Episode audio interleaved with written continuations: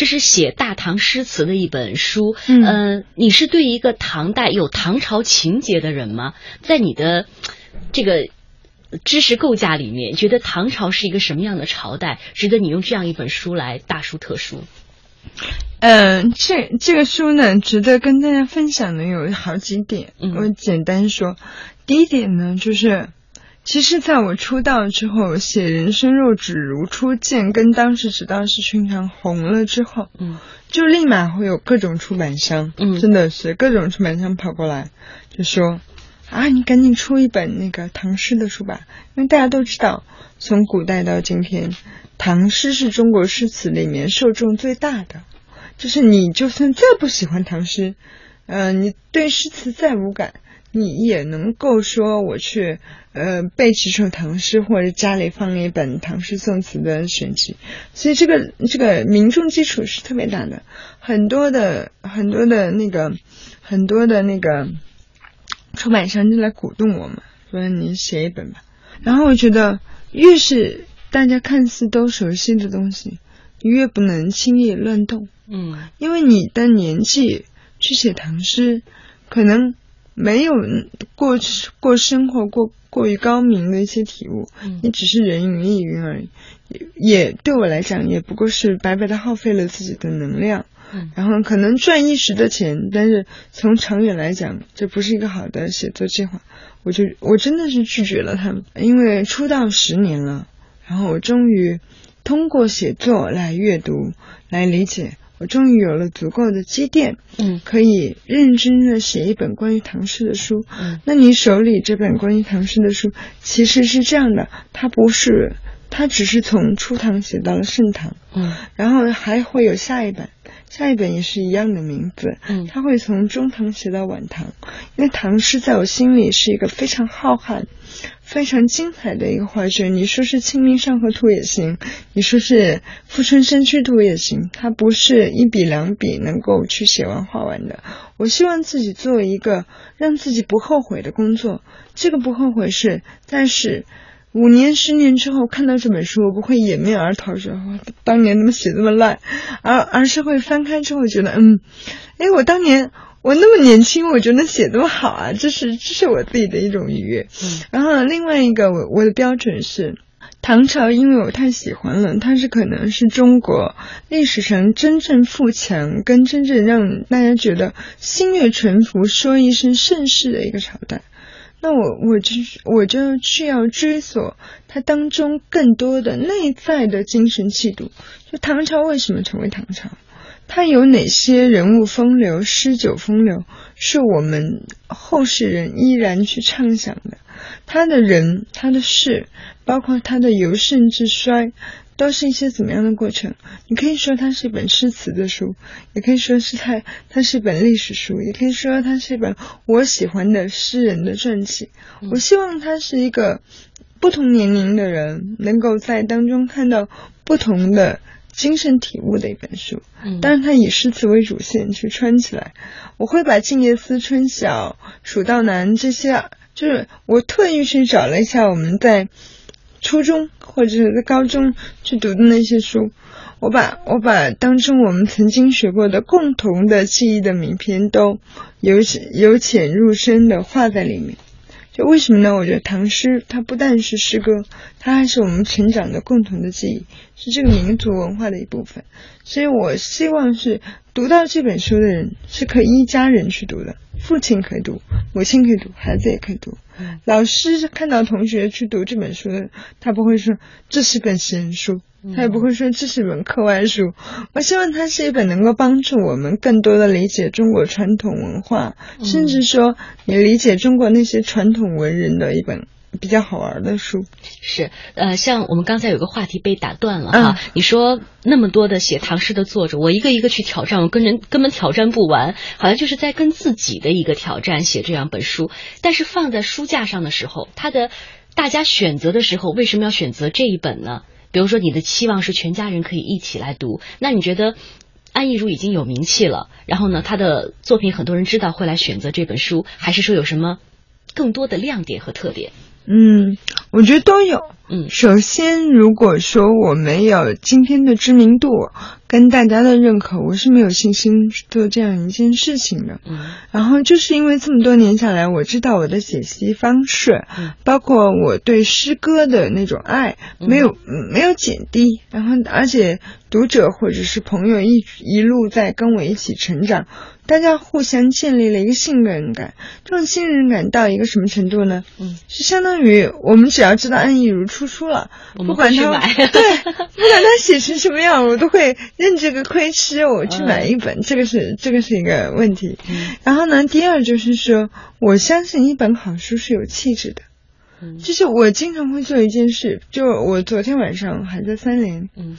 我会我我好多的读者我也不知道，呃就是那个作者我也不认识，好多的题材我也是哎看着书名有兴趣，嗯我就去看。那三联的书就跟广西师大的书一样的，其实有时候那个呃格调也很高嘛。嗯然后我我会相信，在一堆好书里，就是一个爱书的人，他是能挑出来的。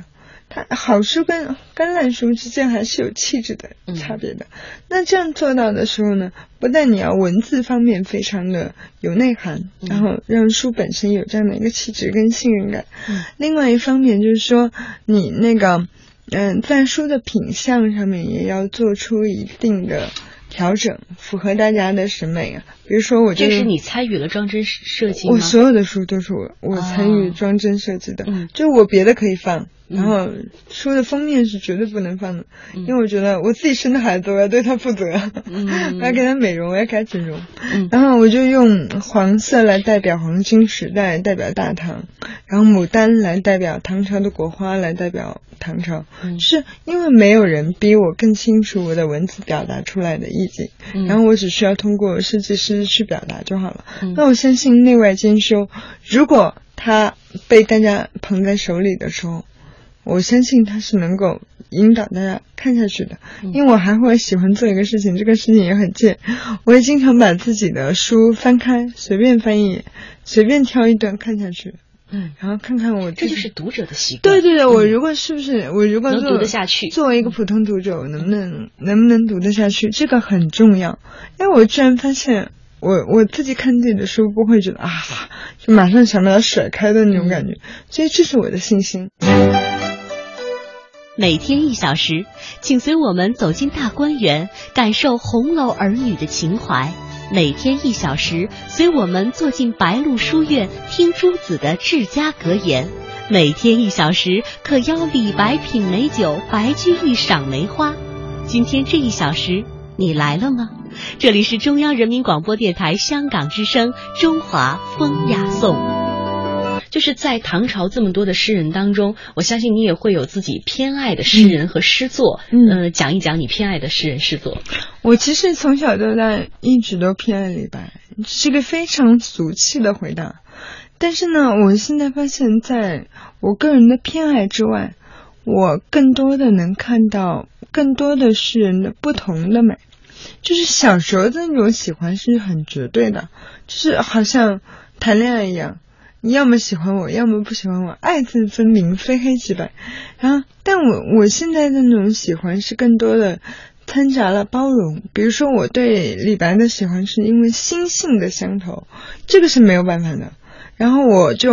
读李白的诗，我很很自然就会记得。很自然就会明白他在讲什么，就包括诗里的情绪，包括他怎么去运用这个诗句的那种那种气象，我都能会心一笑。嗯，那我可能读别人的诗，呃就愉悦感会没有那么强烈。包括我特别喜欢王昌龄的诗，我特别喜欢边塞诗，就我我会有自己特别偏爱的门类。可是你看上去很婉约的，居然喜欢边塞诗那么豪迈的。我超喜欢边塞诗，嗯我超喜欢那个，超喜欢那种，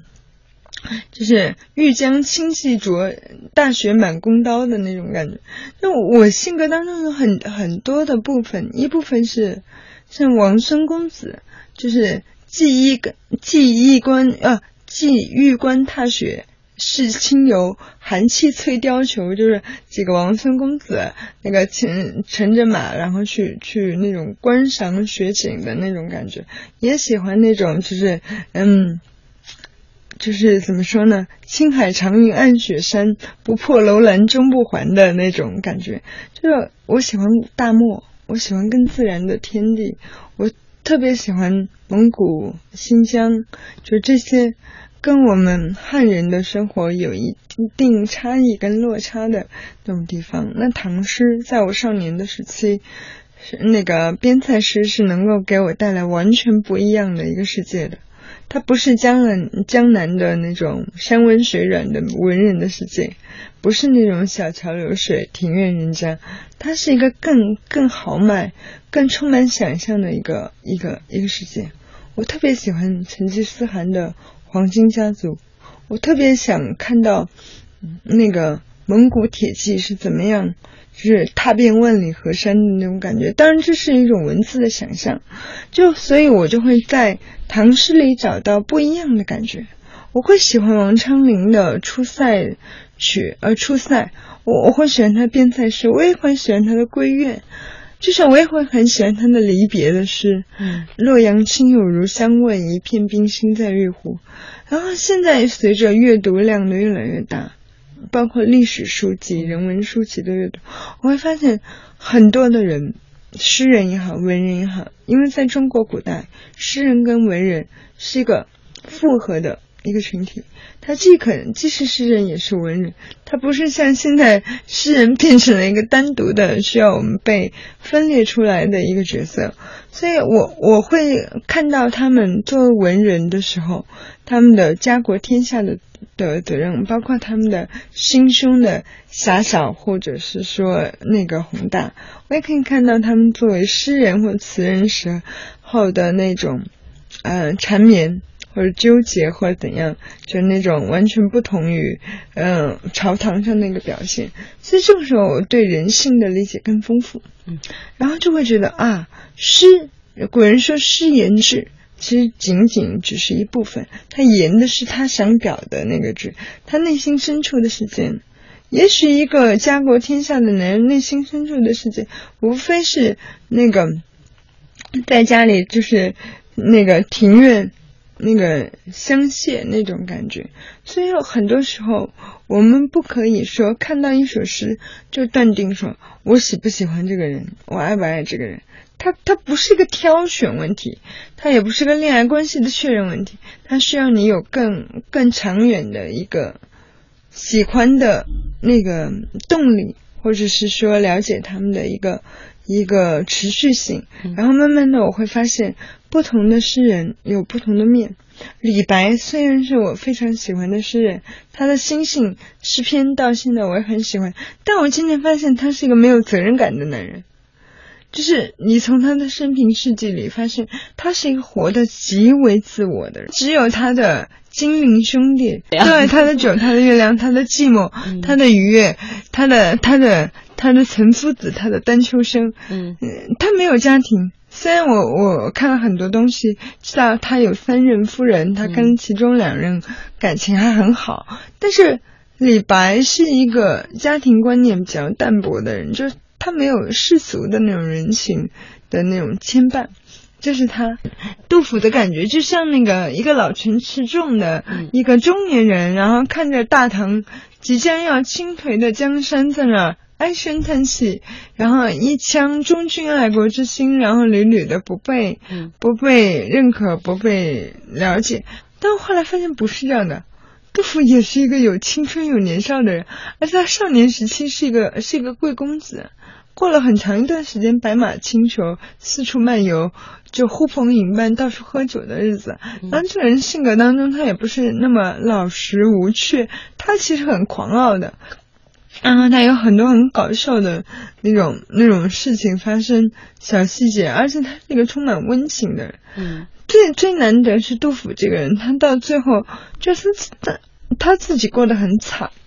但他始终把那种目光或者把关怀是放在别人身上的，就他真的像个像一个太阳一样。如果李白像月亮，他就像太阳。我慢慢的把把把我的理解放宽了，就不再以好恶。好不好来来去了解一个诗人的，因为自己成长了。对对对，所以我才觉得十年之后才能写唐诗。读了这么多，了解了人性之后，你才可以更全面的写唐诗。在这本书里的最后两篇，一篇是写李白，一篇是写杜甫，我就把我对他们两个漫长的一个理解，一个。类似于短篇的方式，就比比随笔要长的短篇的方式写出来，还有很多意犹未尽的地方会在接下来的文章里写到，但是我就会写到我对他们两个认知的一个稍微有点不同的地方，就是改变的地方，嗯，比以前更加丰富了。嗯，在写这个书的过程当中，也重新梳理完了这些诗人和诗作，对你各方面也是一个提升。你自己的收获在哪里？我觉得收获有两点，第一点就是你看待事情、看待事情百态变得更加不偏颇，然后第二点是你更加不孤独。怎么说更加不？我我说我在我在序言里写到，我说我一直在警醒着，避免自己的描述滑入到某种鸡汤的氛围当中。其实我想说的是，当你去。真正的了解这个世界上有无数的过去、现在、将来，都有无数的比你有才华的人，他们在面临着命运的拨弄或者是成全的时候，他们在经受着跟你一样的痛苦或者是孤独的时候，你就根本没有必要觉得你经历的那点事儿是天底下独一无二的，老天就可着你一个人整。